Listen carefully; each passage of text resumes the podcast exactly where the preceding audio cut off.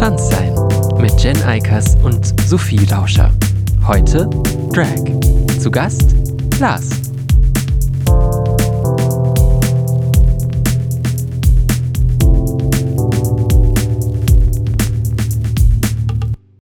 Hallo.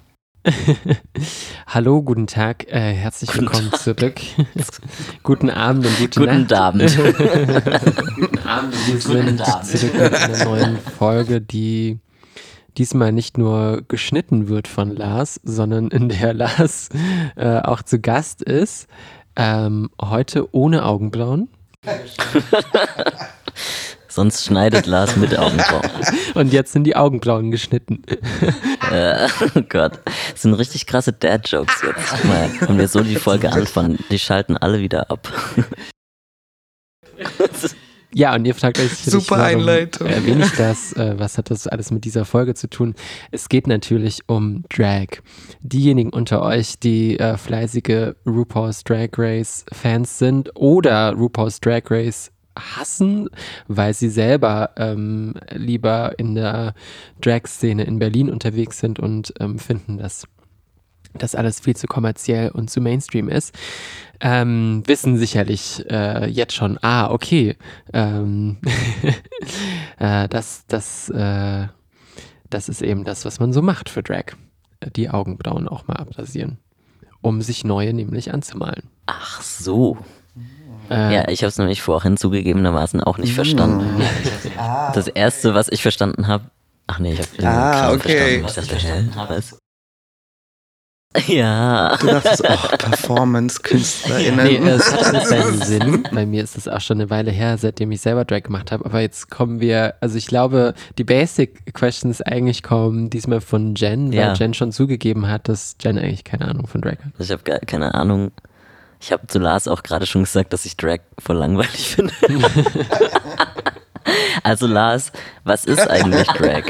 Und was ist so dein persönlicher Bezug, auch so persönliche Geschichte dazu? Also erstmal äh, in Drag heiße ich Miss Steak. Miss Steak. Nicht verwechseln.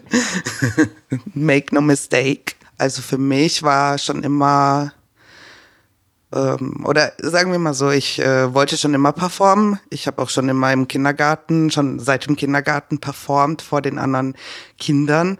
Und ähm, ich wusste aber damals nicht, dass es Drag gibt. Also Drag habe ich auch tatsächlich erst vor sechs Jahren oder so entdeckt. Mit RuPaul's Drag Race natürlich. Aber eigentlich auch nicht, weil es gab davor schon Drag in meinem Leben, den ich aber als solches nicht erkannt habe. Ja, dann habe ich mit 16 damals eine Musical-Ausbildung angefangen, also wirklich an einer Stage and Musical School, weil ich dachte, das ist es, was ich machen möchte. Und das hat sich aber dann ja als falsch erwiesen. Es ist sehr nah dran, aber es war nicht das, was ich machen wollte. Also bin ich zum Film gegangen. Daher schneide ich auch diesen Podcast hier. ähm, und ja, ähm, als ich dann tatsächlich nach Berlin gezogen bin, da ist es mir äh, bei der ersten Drag-Show im Monster Ronson, die ich gesehen habe, also live, die nicht RuPaul war, da war es klar, ähm, okay, das ist das, was ich machen möchte. Also das ist jetzt so, oh Gott, wie lange wohne ich jetzt eigentlich schon in Berlin?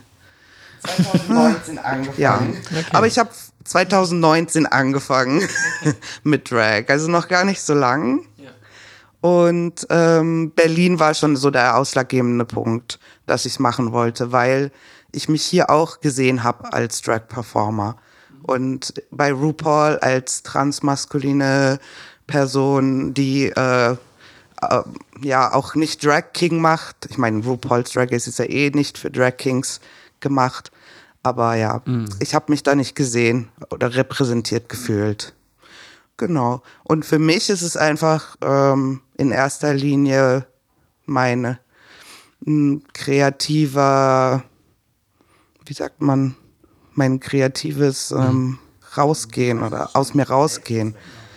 Ähm, Ja. Also es ist Personen, schon ein die sich auch. äh, ein bisschen Klar. auskennen, wissen entweder von RuPaul's Drag Race, dass äh, die Queens ganz viele verschiedene Dinge ähm, durchlaufen, die sie quasi können müssen. Also da geht es dann tatsächlich auch um Musical, es geht um Film, es geht äh, darum, äh, sich selbst irgendwie auch, auch was nähen zu können, es geht um Comedy. Ähm, und mhm. ja, über dieses Universum von RuPaul hinaus ist natürlich in der alternativen Drag-Welt theoretisch ja auch alles möglich in Drag. Ähm, manches mischt sich vielleicht auch mit Burlesque ähm, oder es gibt so ganz äh, contemporary äh, Performance Art Pieces. Ähm, wo würdest du dich da selber einordnen? Bist du da auch äh, ja komplett frei unterwegs, machst, was dir gerade mal so gefällt oder hast du eine bestimmte Performance Art für dich gefunden, die du in Drag aufführst? Ja, stimmt. Nicht so wie meine.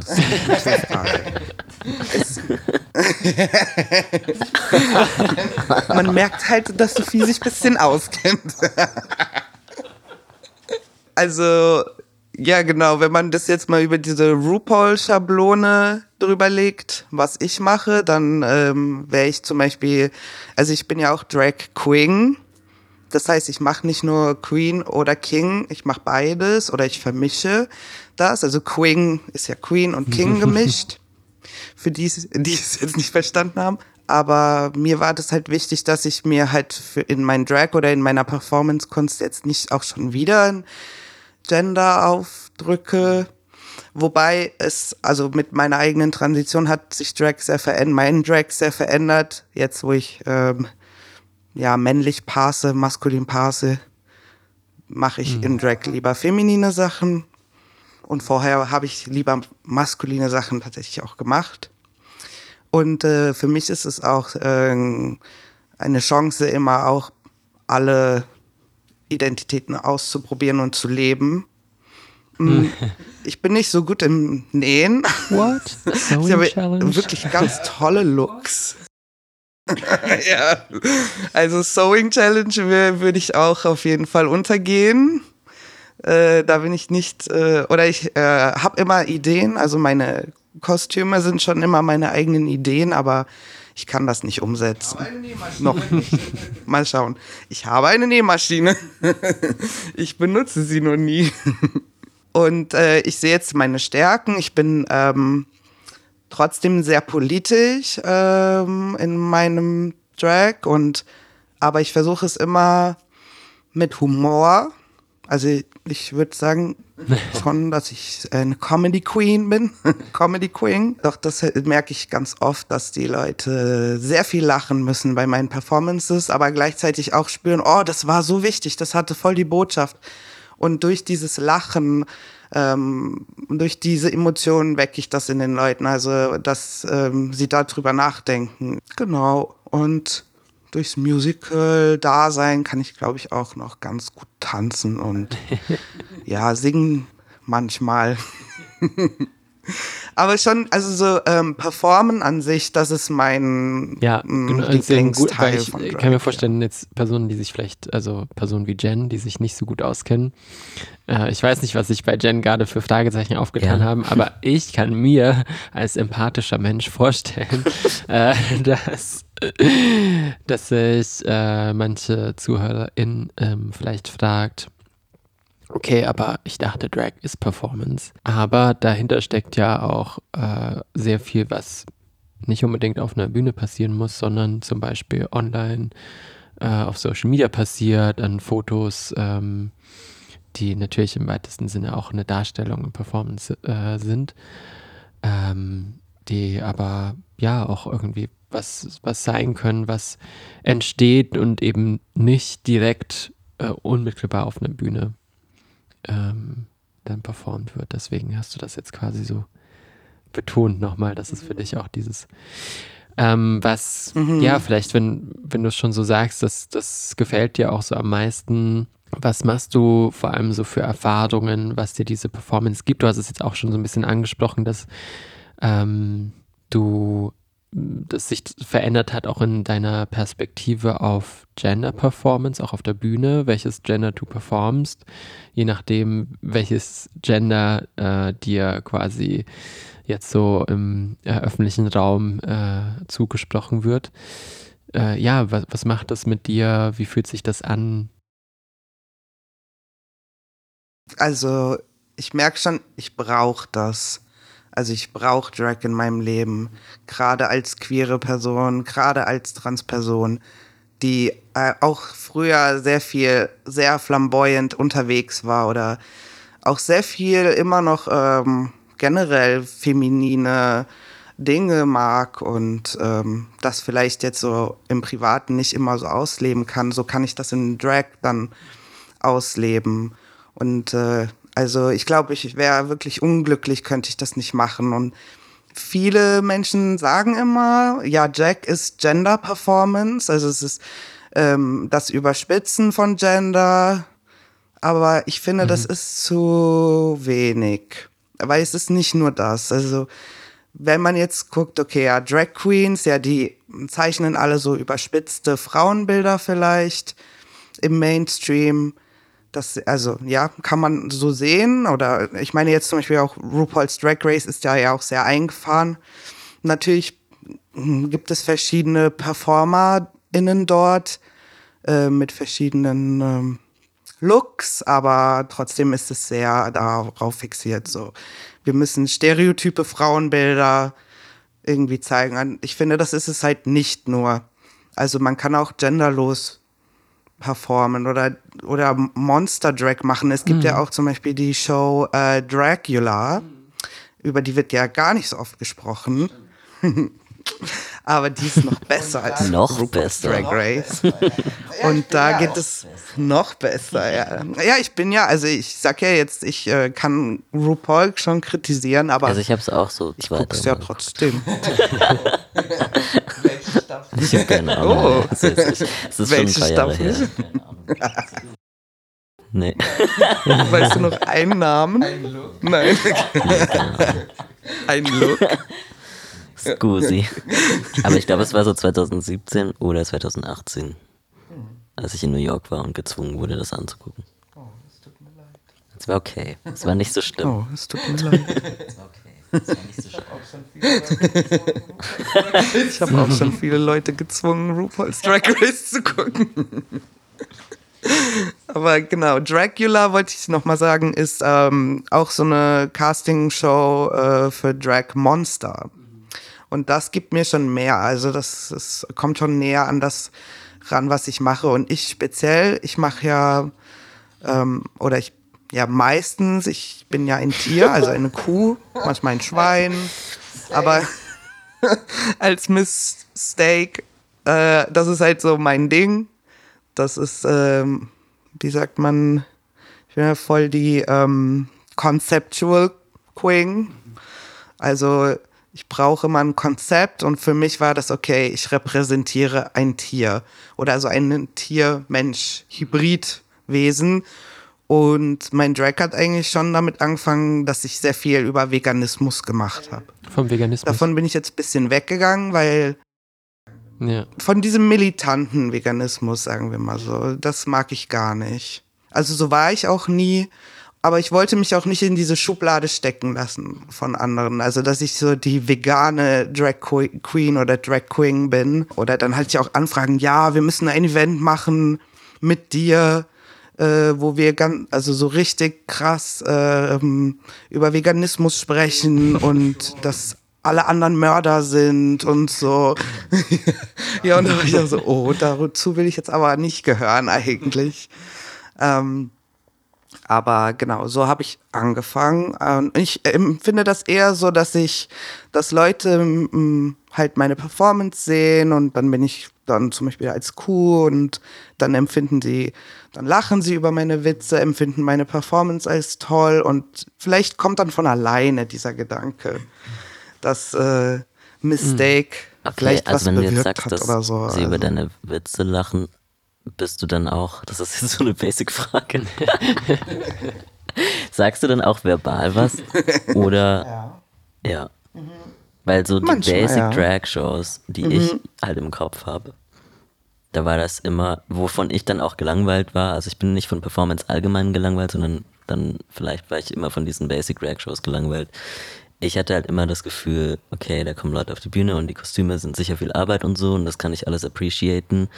Aber was mir irgendwie auf den Geist ging, war halt dieses, ähm, wie heißt das? Pseudo-Lip-Sync. Ah, Damit kann ich einfach nichts anfangen, glaube ich. Ähm, Die Mini-Playback-Show. Genau. Fun Fact. Fun Fact. ich mache ja ein oh. Event, äh, das heißt Mini-Play Drag Show. ja, aber lustig, dass du es sagst. Ja, so ein bisschen hat es ja den Charakter. Also ich sage immer, irgendwie mm, in erster Linie soll Drag natürlich Spaß machen und für mich hat es immer so diesen Charakter gehabt, ähm, dass man so als kleines Kind, man macht die Tür zu und nee, ich ähm, gerade nur vielleicht du nicht, aber das ist die Klospülung, die jetzt Nein. Ist das auf Klo hier? Dann hätten wir am Anfang unsere Pronomen genannt. Aber wir sind ganz schlecht darin. Wir können jetzt nicht andere Sendungen bashen. Das Grüße schneiden wir raus. raus das mache ich ja also. Grüße gehen raus an Aufklo. Lad mal hier die beiden ein. Würdet ihr hingehen? Es kommt immer aufs Thema. Ja, es kommt aufs Thema an. Ja. Ja, ähm, ja, genau. Drag hat für mich am Anfang eher diesen Charakter, auch wenn ich zum Beispiel Drag Babies mir angucke, äh, die das jetzt zum ersten, zweiten Mal machen. Das ist so dieser Charakter, du hast als Kind, machst du deine Tür zu, machst deinen Lieblingssong an und gehst vor den Spiegel und lip singst dazu. Du stellst dir vor, du bist diese Person. Du performst wie diese Person oder du performst diesen Song, der dir so viel bedeutet. Und äh, das finde ich immer, also oder das spüre ich, ist so die Grundlage von Drag so ein Grundbedürfnis von Menschen. Und dann kann sich das natürlich weiterentwickeln. Und was ich jetzt schon oft mache, ich mache meine eigenen Texte, ja. Genau, ich schreibe meine eigenen Texte, ich rappe meine eigenen Texte. Mein Max Cotti äh, war ja auch mein komplett eigener Song, also der Talent-Teil davon. Ja, aber ich, ja, aber dieses Lip-Sinken, was du jetzt nicht so magst, das, ähm, doch, das mache ich auch schon mal gerne. Es ist halt so, als würdest du den Song halt neu interpretieren. Also da kann man ja auch ganz viel, ja, so in Richtung Trans-Queer-Aktionismus machen und einen Song nehmen und den, dadurch, dass du den performst, in was auch immer für einem Outfit, wird der Song komplett anders verstanden. So, hm. das finde ich auch spannend. Aber ich weiß schon, was du meinst. Also, hm nur Lip-Sinken wäre mir auch, ähm, persönlich ähm, jetzt auch die Qualität an. Also es gibt ja auch sehr legendäre Lip-Syncs, die also auch, die vielleicht nicht mal im Drag-Kontext sind, aber wo ja. man sich so denkt, wow, irgendwie die Person ist einfach, macht das irgendwie richtig gut und äh, lässt einen an diesen Emotionen teilhaben. Ich glaube, manchmal sind halt auch viele Pop-Referenzen eingebaut, die man erstmal alle verstehen muss. Ja. Ja, ich verstehe die auch nicht. Jetzt hast du schon gesagt, dass ja, ich äh, verstehe die auch nicht. du normalerweise irgendwie ein Event hast. Ähm, ja, äh, wie, wie bist du, bist du organisiert? Es klingt so, als wäre, würde ich dich nach einer Gewerkschaft fragen, aber so ein bisschen ist es ja auch. bist du in einer Gewerkschaft? Äh, bist du in einer Drag-Familie organisiert? Hast du eine Drag-Familie? Ähm, was macht ihr so? Was zeichnet euch aus? Genau ich war und bin in mehreren Drag-Familien, die ich jetzt nicht so nennen möchte. Einfach weil ich denke, dass ähm, Berlin die ganze Szene eigentlich so zusammengehört und auch zusammengehören sollte. Ähm, also ich, ich halte da nicht so viel von. Ich habe da auch schlechte Erfahrungen mhm. gemacht mit, mit so festen Häusern, so Drag-Häusern. Äh, ich meine, das kommt ja auch aus einer ganz anderen Zeit und einer ganz anderen Kultur, äh, dass es genau das mhm. wäre, was äh, mit Häusern gemeint ist. Mhm. Ähm, ja, ich mag das nicht so. das ist, es ist immer so Seite Favoritism. In, in, Richtung Kollektivdenken oder eine, also eine Gemeinschaft von Personen, mhm. die zusammen irgendwelche Veranstaltungen ja. zum Beispiel äh, durchführt. Ähm, das hört sich ja erstmal schon so an, als mhm. würdest du da auch mit anderen Leuten zusammen zum Beispiel die Mini-Play-Drag-Show organisieren. Ja, Gibt es ja. da ähnliche Dinge oder so? Ja, ja, genau. Ja, also ich habe ja in dem Sinne dann mhm. schon ein Kollektiv mit meinem Mann. Mein Mann Turkish Delight ist mhm. auch Drag-Performer, ist auch mein Drag-Baby. Ist das politisch korrekt? hm, ist das, das wollte ich jetzt nicht sagen. Ähm, genau, äh, Cabaret of Shadows heißt das Kollektiv, aber nach, nach dem, was ich äh, eben erzählt habe, war das dann so, dass wir gesagt haben, es soll auf keinen Fall ein Haus werden, es darf auf keinen Fall ein festes Kollektiv werden, ähm, wo, wo, ja, wie gesagt, Favoritism wieder äh, hier, mhm. der, die Person wird gebucht, die nicht, die kann ich mit der bla bla bla. Es ist ein Drag Space. Das heißt, in diesem Space dürfen alle, die irgendwie möchten, was in dem Space zu machen, was machen. Und ähm, ja, es halt, wird einfach als Raum verstanden für Drag. Und Turkish Delight und ich gucken dann so, dass es ähm, unser Manifest, also wir haben jetzt kein Manifest geschrieben, aber unsere Ideen dann auch ähm, in dem Raum ähm, oder unsere Regeln, sag ich mal, dann auch ähm, stattfinden oder gesehen werden oder eingehalten oder wie auch immer. Guidelines. Regeln ist jetzt vielleicht nicht das beste Wort. Wir achten Guidelines, Guidelines ja.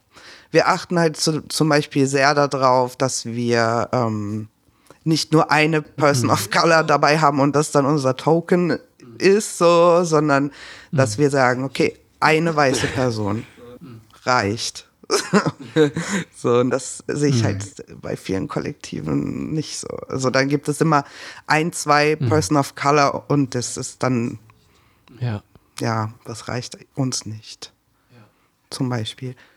Genau, aber Cabaret of Shadows und wir machen demnächst halt sehr viele Events im Schwutz, im Kaffeetisch, äh, ja. Tipsy Bear. Cool. Also wir, wir gehen so die Runde. Bevor wir ja. äh, dich jetzt eingeladen haben, ja auch schon so überlegt, worüber reden wir eigentlich mit dir, weil du so viele Themen im Angebot hattest. Da, ich denke, auch das hast du schon so in meinen Nebensätzen erwähnt, aber siehst du für dich jetzt auch nochmal so einen Prozess, dass äh, du tatsächlich, also das Drag so dein Haupt Creative Outlet geworden ist und äh, zum Beispiel eben so Dinge wie ähm, Film, worüber wir auch nochmal mit dir wahrscheinlich zu einem anderen Zeitpunkt sprechen werden, äh, darüber hm. erstmal ein bisschen in den Hintergrund gerückt ist und genau, und was bedeutet das vielleicht so für dich oder wie, wie gehst du damit um? Ähm, vermisst du das eine? Ähm, ja. Also naja, das ist ja alles erstmal Showbiz und das Showbusiness oder Entertainment, was du vorhin gesagt hast, das ist schon so mein Ding, das Ganze. Äh, bei mir war es halt so, ich habe angefangen äh, Musical, also sage ich mal vor der Kamera, dann bin ich hinter die Kamera gegangen und habe Film studiert. Äh, in erster Linie glaube ich, weil ich mir das nicht zugetraut habe. Auf der anderen Seite weil ich noch nicht gefestigt war in mir. Ich war super schüchtern immer. Ich konnte, ja, ich konnte sehr viele Dinge gar nicht machen. Also ganz mhm. alltägliche Dinge wie telefonieren konnte ich früher nicht machen. Also ich war, hatte super krasse Anxiety. Und deswegen bin ich hinter die Kamera gegangen. Dann, ähm, das hat mir auch Spaß gemacht, klar. Vor allem, also als Regisseur macht man ja ganz viele Sachen. Äh, also man muss in allem so ein bisschen was können. Ne? Der Regisseur organisiert alles, ja, directed alles, ähm, muss sich irgendwo, irgendwo ein bisschen auskennen und Drag ist da doch sehr ähnlich, finde ich, weil ich muss Kostüm machen oder zumindest designen, ich muss mich schminken können, ich muss performen können, mm, ich muss, ähm, ja, Lip Sync lernen, und ich mag das. Also da finde ich, sind die sich schon sehr ähnlich. Die Aufgabe des Regisseurs und des ähm, Drag-Performers. Aber ich mache Drag viel lieber, weil ich kann alles von Anfang bis Ende alleine machen, wenn ich will. Ich kann auch natürlich das mit anderen Leuten machen. Mm, aber dieses, dieses komplett unabhängig sein von dem Moment, wo ich mich anfange zu schminken, bis zu dem Moment, wo ich von der Bühne gehe brauche ich eigentlich keine andere Person außer mich. Und das, äh, das hat mir beim Film nicht so gefallen, dass ich ständig abhängig bin von anderen Menschen. mein eigener Farmer. Ja. mein eigener Farmer. Ähm, ja, wenn du so in die Zukunft blickst, äh, du hast uns vorhin schon gestanden, dass äh, es in diesem Monat tatsächlich für dich auch sehr gut läuft eigentlich. Du äh, schon von Drag alleine irgendwie über die Runden kommen würdest, was ja schon für viele KünstlerInnen, egal in welchem Bereich sie gerade unterwegs sind, ähm, ja, einfach so super viel bedeutet, wenn das irgendwie mal so funktioniert. Ähm, ja, könntest du dir das irgendwann auch vorstellen, tatsächlich dich nur darauf, also ohne jetzt ArbeitgeberInnen dürfen wir, müssen jetzt mal weghören. Dann, ähm, äh, ähm, könntest du dir das vorstellen im Sinne von, äh, ja, das einfach weiterhin auch, auch so, so viel zu machen oder ist es, denkst du, eher so gerade eine stärkere Phase oder es kommen immer mal wieder vielleicht so Phasen und du merkst aber auch, bestimmte Dinge überfordern dich daran eigentlich auch. Mhm. Ähm, also ich kann es mir irgendwo schon vorstellen, dass das, dass ich nur das mache, und irgendwo kann ich es mir nicht vorstellen. Und ich denke, es muss einfach dazu kommen oder nicht dazu kommen. Ich hatte eine Phase, da war ich super ähm, ambitioniert im Drag.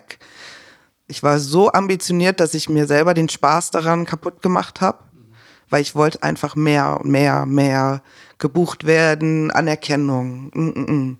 Und dabei habe ich mich dann selber erwischt und gesagt, ey, das macht aber gar keinen Spaß mehr gerade. Und so wäre es dann natürlich mit jedem Job. Jeder Job ist am Ende dann Job, ne? Also dann gibt es spaßige Anteile und dann gibt es Tage, wo du gar keinen Bock auf. drauf hast. Ja. Dann hören wir endlich auf. ja. ja, natürlich. Und das muss ich, müsste ich dann abwägen, wenn es dazu kommt. Weil ich mag auch meinen ähm, Daytime-Job super gerne. Ich bin Sozialarbeiter und ich mache das super gern und das gibt mir auch ähm, guten Ausgleich und vor allem mein Job ist halt nicht nur so Selbstzweck und Drag ist schon viel Selbstzweck für mich. Also da geht es schon sehr viel darum, ähm, dass ich halt ins Rampenlicht will. Attention. will ähm, Attention. ich will das für einen kurzen Zeitraum. Mm, ja, also ich kann darauf keine direkte Antwort geben, ob ich das äh, so machen würde. Das ist jetzt der erste Monat in meiner gesamten Drag-Karriere, wo ich davon aber. leben könnte. davon leben. Schlecht, aber ich könnte davon leben. ähm, und das, ich, ja, ich habe selber für mich beschlossen, einfach da loszulassen und da also gar nicht so ambitioniert zu sein oder das ähm, als Job zu sehen sondern loslassen. Und seitdem ich auch wieder losgelassen habe und gesagt, es soll jetzt einfach mal laufen. Ich habe ja einen Job, ich habe keine existenziellen Ängste momentan, wie früher. Du hast ja vorhin schon über Drag Babies gesprochen. Läuft's. Und wie jemand, der vielleicht auch gar keine Bezüge hat zu irgendwelchen Drag-Leuten, Leuten, die Drag machen oder Drag-Communities, äh, aber irgendwie Bock darauf hat, wie man da anfängt. Mhm. Danke. Ja, das ist eine sehr wichtige Frage, Jen. Also ich finde es sehr wichtig, dass man einfach erstmal zu einer Drag-Show geht. Weil wenn man Drag machen will und man hat eigentlich nur RuPaul's Drag Race gesehen, dann wird man vielleicht davon enttäuscht, was es ist, also was es in Wirklichkeit ist. Oder wie in meinem Fall damals, ich wurde davon verzaubert, was es sein kann. Und habe auch von vornherein gesagt, oh, die Drag-Szene in Berlin ist viel besser als das, was ich im Fernsehen sehe. Aber in erster Linie sollte man einfach erstmal kommen und vielleicht nicht nur einmal, sondern ein paar Mal zu einer Drag-Show kommen. Und ähm, ja, das ist natürlich für manche Leute einfacher oder schwieriger. Also ich bin jetzt zum Beispiel eine Person, ich wirke zwar nicht so, aber ich bin schon eigentlich sehr schüchtern und introvertiert. Und ich habe eine ganze Zeit lang gebraucht, hm. dann einfach mal irgendjemanden anzusprechen. Aber eines Tages, da hatte ich so diesen Drive. Also, wenn dieser Drive da ist, du willst das unbedingt machen, dann wirst du dich irgendwann dazu kriegen, jemanden ähm, anzusprechen ja, klar, so oder anzuschreiben. Zu gehen und äh, mhm. überhaupt, ich glaube, so die große Frage für viele ist ja dann auch, äh, wo gibt es überhaupt die Möglichkeit für mich jetzt als Laie ähm, aufzutreten und so meine ersten Schritte zu machen, weil viele Bühnen wirken dann natürlich erstmal auch zu groß. Wäre zum Beispiel diese Mini-Play-Drag-Show so ein äh, Konzept auch dafür? Das ist mhm. quasi unsere Baby-Drag-Show. Deswegen haben wir sie auch Mini-Play-Drag-Show genannt und das ist ein Space für Baby-Drags. Also Menschen, die das das erste Mal machen oder eines der ersten Male, die, äh, ja, wie du sagst, eine große Bühne eher überfordern würde. Oder auch in demselben Line-Up zu sein mit größeren Namen, sag ich jetzt mal das über, kann ja auch mhm. schon überfordern, wenn man dann gemessen wird an den anderen. Also für mich war das immer ein Antrieb, ja. aber für viele kann das ja das Gegenteil sein. Genau, also Mini Playdrag Show, ähm, aber es gibt ja viele ähm, andere Shows auch in Berlin. Also es, es gibt ja, also vor Corona war das noch so, man konnte ja jeden Tag in Berlin mhm. sich eine Drag Show angucken. Und ähm, mittlerweile, jetzt sind wir so ein bisschen nach Corona, jetzt kommt so alles langsam wieder. Aber es läuft doch sehr gut an. Zum Beispiel Gisas Pokehouse, dienstags, die haben ja jetzt eine neue Location gefunden. Und äh, die machen immer Gisa und dann Pansy. Und Gisa nimmt immer die Babys in der Vorshow quasi dran. Und in der ähm, Main Show später mit Pansy sind dann dieser ja, House of Presence, alteingesessenen PerformerInnen. Das wäre zum Beispiel was. Und, aber ich finde, nochmal dazu zurück, dass man erstmal als Gast oder Gästin auf eine äh, Dragshow gehen sollte, ist besonders wichtig, weil man dann, glaube ich, auch versteht, dass es alles Oder nicht so ich mein, dramatisch. In Berlin gibt es ja dann sowieso auch nochmal die Option und da kommen wir vielleicht zu einer anderen Zeit dazu, äh, noch mehr darüber zu sprechen. Aber in Berlin sind natürlich auch Tunden organisiert. Und ähm, äh, da gibt es natürlich Gemeinsamkeiten. Es gibt auch sehr oh ja. große Unterschiede teilweise, je nachdem auch, wie sich, also manche Tunden sind ja auch gleichzeitig Drag Queens. Ähm, und ich habe das aber zum Beispiel auch immer als Raum erlebt bei äh, den Tunden, in dem ich also in dem ich so gemerkt habe, so sehr viel Anspannung ist erstmal von mir abgefallen, weil dieser Raum ja auch oft so geschaffen wird, dass eben so Trash nicht nur existieren darf, sondern eigentlich ja sollte. Und dass man so von dem eigenen äh, Perfektionismus mhm. auch mal so ablässt. Und äh, in, in den Drag Spaces hatte ich dann doch oft eher so den Eindruck und natürlich je nachdem auch, wo man sich dann aufgehalten hat, aber dass der Anspruch eher war, so perfekt wie möglich äh, und nochmal besser und äh, da nochmal mehr aus sich rausholen mhm. und das irgendwie toller machen. Und ich finde, manchmal ist es, kann sowas zum Beispiel auch eine gute Ergänzung sein oder ein guter erster Schritt, sich zu denken, hm, aber was passiert denn, wenn ich mal ein bisschen loslasse und erstmal gucke, was überhaupt äh, für mich spaßig ist, bevor ich direkt ins Business-Denken, sage ich jetzt mal, gehe und sage so, das muss aber jetzt so und so aussehen, damit mhm. das Leute irgendwie auch begeistert und Jen dabei nicht einschläft zum Beispiel. Ja. Voll, ja. Da hast du einen sehr guten Punkt angesprochen. Das hatte ich gar nicht so parat, aber klar. Mhm. Äh, weil ich mich selber jetzt nicht so als Tunte sehe. Mhm. Äh, mein Mann wird lustigerweise vom Schwurz immer als Tunte auch betitelt. wobei er sich selber, glaube ich, gar nicht als Tunte sieht. Aber das Schwurz sieht ihn so. Also auch immer so, hier sind unsere Top 5 hm. Tunten mit Essensnamen oder so gab es letztens einen Post. Und dann war mein Mann hier dann dabei. der Outcall gegenüber dem Schwurz. Liebes Schwurz, bitte ändert das. Nein, ihr müsst das nicht ändern. Turkish Delight ist sehr äh, delighted. ja, aber das, äh, da hast du voll recht. Also solche Tundenshows, die oft im Schwutz zum Beispiel stattfinden, die geben dir dann auch nochmal diese Freiheit, alles abzuwerfen und eben nicht diese perfekte, in Anführungszeichen Frau oder in Anführungszeichen Mann. Wobei also die auch ganz schöne Stereotype Bild. Aber darum geht's ja gar nicht. Es geht ja eigentlich dann bei Tuntenschuss eher darum, Spaß zu haben.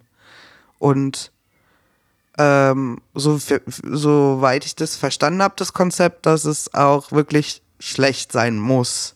Genau, es also, gibt auch natürlich je schlechter, äh, desto besser. unterschiedliche Mottos, aber prinzipiell ist eine schlimme Show eine gute Show. genau. ja, wir waren ja jetzt erst, also Turkish Delight und ich, bei dem äh, Eurodiva Contest auch mit dabei für Serbien. Und wir haben vierten Platz gemacht. Und das war ja eine Tundenshow. Äh, und wir haben es echt nicht geglaubt. Und wir haben echt gedacht, so, ey, das wird nichts. Ne? Das ist, wir sind viel zu gut unterwegs. Aber also war es doch nicht so gut. Platz gemacht. ähm, ja. ja, ich dachte noch, ob du vielleicht einen Traum hast, was du unbedingt irgendwie mal in Drag machen willst. Ähm, entweder es ist eine bestimmte Art von Performance oder es ist ein bestimmtes Publikum. Ein bestimmtes Tier. oh. ähm, also zwei meiner Träume haben sich schon erfüllt ich mache ja wirklich so Listen. Ich bin ganz schlimm Ein Traum mit war über Drag bei Ja, deswegen hat der ja schon gesagt, ich bin am. ja, genau. nee, also ich bin leider manchmal sehr ambitioniert und dann mache ich mir so Listen, ne, so was ich erreichen möchte. Und eine wichtige Sache war für mich, äh, Max Cotti mitzumachen, weil man da ja gefragt wird. Und es ist dann so eine, ja, man, es fühlt sich in Berlin dann so an, als hätte man es geschafft. Und dann wurde ich ja letztes Jahr gefragt. Und das kam viel früher, als ich mir das erwartet habe. Und das war so mein erster Traum, der in Erfüllung gegangen ist, wobei man immer aufpassen muss. Träume und die Realität. ne? Also der Tag war schon richtig und die Wochen davor auch stressig. Genau, aber trotzdem ist ein Wunsch, der ist in Erfüllung gegangen und das passiert. Und jetzt ein anderer Wunsch war, äh, vor zehn Jahren war ich das erste Mal auf der Fusion, auf dem Fusion Festival. Und da, damals hieß es noch Cabaret. Und da war ich im Cabaret, da habe ich noch keinen Drag gemacht. Und da gab es immer Performance-Kunst zwischen den Bands auf dieser Bühne. Und ich saß damals so und war so, ah, ich möchte das auch machen. Ich will auf dieser Bühne stehen und ich möchte Teil von dem hier sein. Und dieses Jahr fahre ich aufs Fusion Festival und werde auf dieser Bühne auftreten. Ja, und das ist echt toll. Also selbst äh, die Fusion ist ja auch ähm, selbst organisiert und Aber da fällt jetzt Jahr nicht so viel Geld ab. Ne? Make-up Supply ist doch drin, oder? das uh. immer der Preis, Mit natürlich 100.000 Euro. Aber. Oh ja. Früher war das ja mm. mal äh, Lifelong Supply. Das haben das sie dann auch geändert. Die dachten nicht, dass Drag Queens so Ja, echt. Ey. Ja, ja, und die haben sich ja nicht überlegt, wie viel Make-up Drag Queens tatsächlich brauchen. nee, aber äh, Fusion-Bühne ist was Besonderes. Also ich habe auf jeden Fall Gigs, die sind viel besser bezahlt, aber das ist in meinem Herzen, das ist so drin, dass ich auf dieser Bühne performen kann. Diese Bühne, die mich damals so inspiriert hat schon toll, ja. Und sonst, was will ich machen? Keine Ahnung. Wird es jetzt Drag Race Germany geben, würde ich mich Aber wahrscheinlich schon. Es gab ja, ja eine, eine Drag-Show auch schon in Aber die mit Heidi Klum. Genau. Ja. oh weh. Und wie ja, findet man das so aus Drag-Perspektive? Oh weh. Ich habe die erste Damit Folge geguckt gesagt. und dann auch. Also ich habe es geguckt. Äh, ich fand es äh, unterhaltsam, einfach aus einer Reality-TV-Perspektive, weniger jetzt aus der Drag-Perspektive unbedingt, wobei ich es auch, also auch da gibt es auf jeden Fall, ähm, es gibt natürlich richtig äh, talentierte, begabte Personen, die dabei waren und die auch ähm, tolle Auftritte hingelegt haben. Absolut, ja. Absolut. Also ich habe auch nicht wegen ja. den TeilnehmerInnen äh, aufgehört, sondern wegen Heidi Klum. Also es geht gar nicht. Sie wird halt mit Castingshows verbunden. Ich ja. finde, sie kann einfach keinen Drag beurteilen. Und ja, man hat es auch gemerkt in der Show. Ja, aber ich habe letztens gehört, irgendjemand hat gesagt, sie denken jetzt wieder über ja, äh, meine, Drag Race ja Germany so nach. Drag Race Franchises mittlerweile. Ähm, von UK, Spanien, äh, Italien, Thailand, ähm, Kanada, äh, Niederlande. Genau, deswegen eigentlich Deutschland ist, wäre mhm. sehr logisch. Vor allem haben wir ja ein paar bekannte. Hättest du Lust, Drag Queens in Drag in vielleicht noch andere Dinge? Also ich weiß nicht, ist, äh, ich ziehe mir hier Fragen aus den Fingern. Äh, ich habe direkt wieder so bei großen Contests an den äh, kürzlich vergangenen und wir hatten auch darüber gesprochen, dass du das unbedingt gucken musstest, äh, Eurovision Song Contest gedacht. Mhm. Äh, hast du darüber schon mal nachgedacht, irgendwie in mhm. solche Richtungen auch ähm, zu träumen?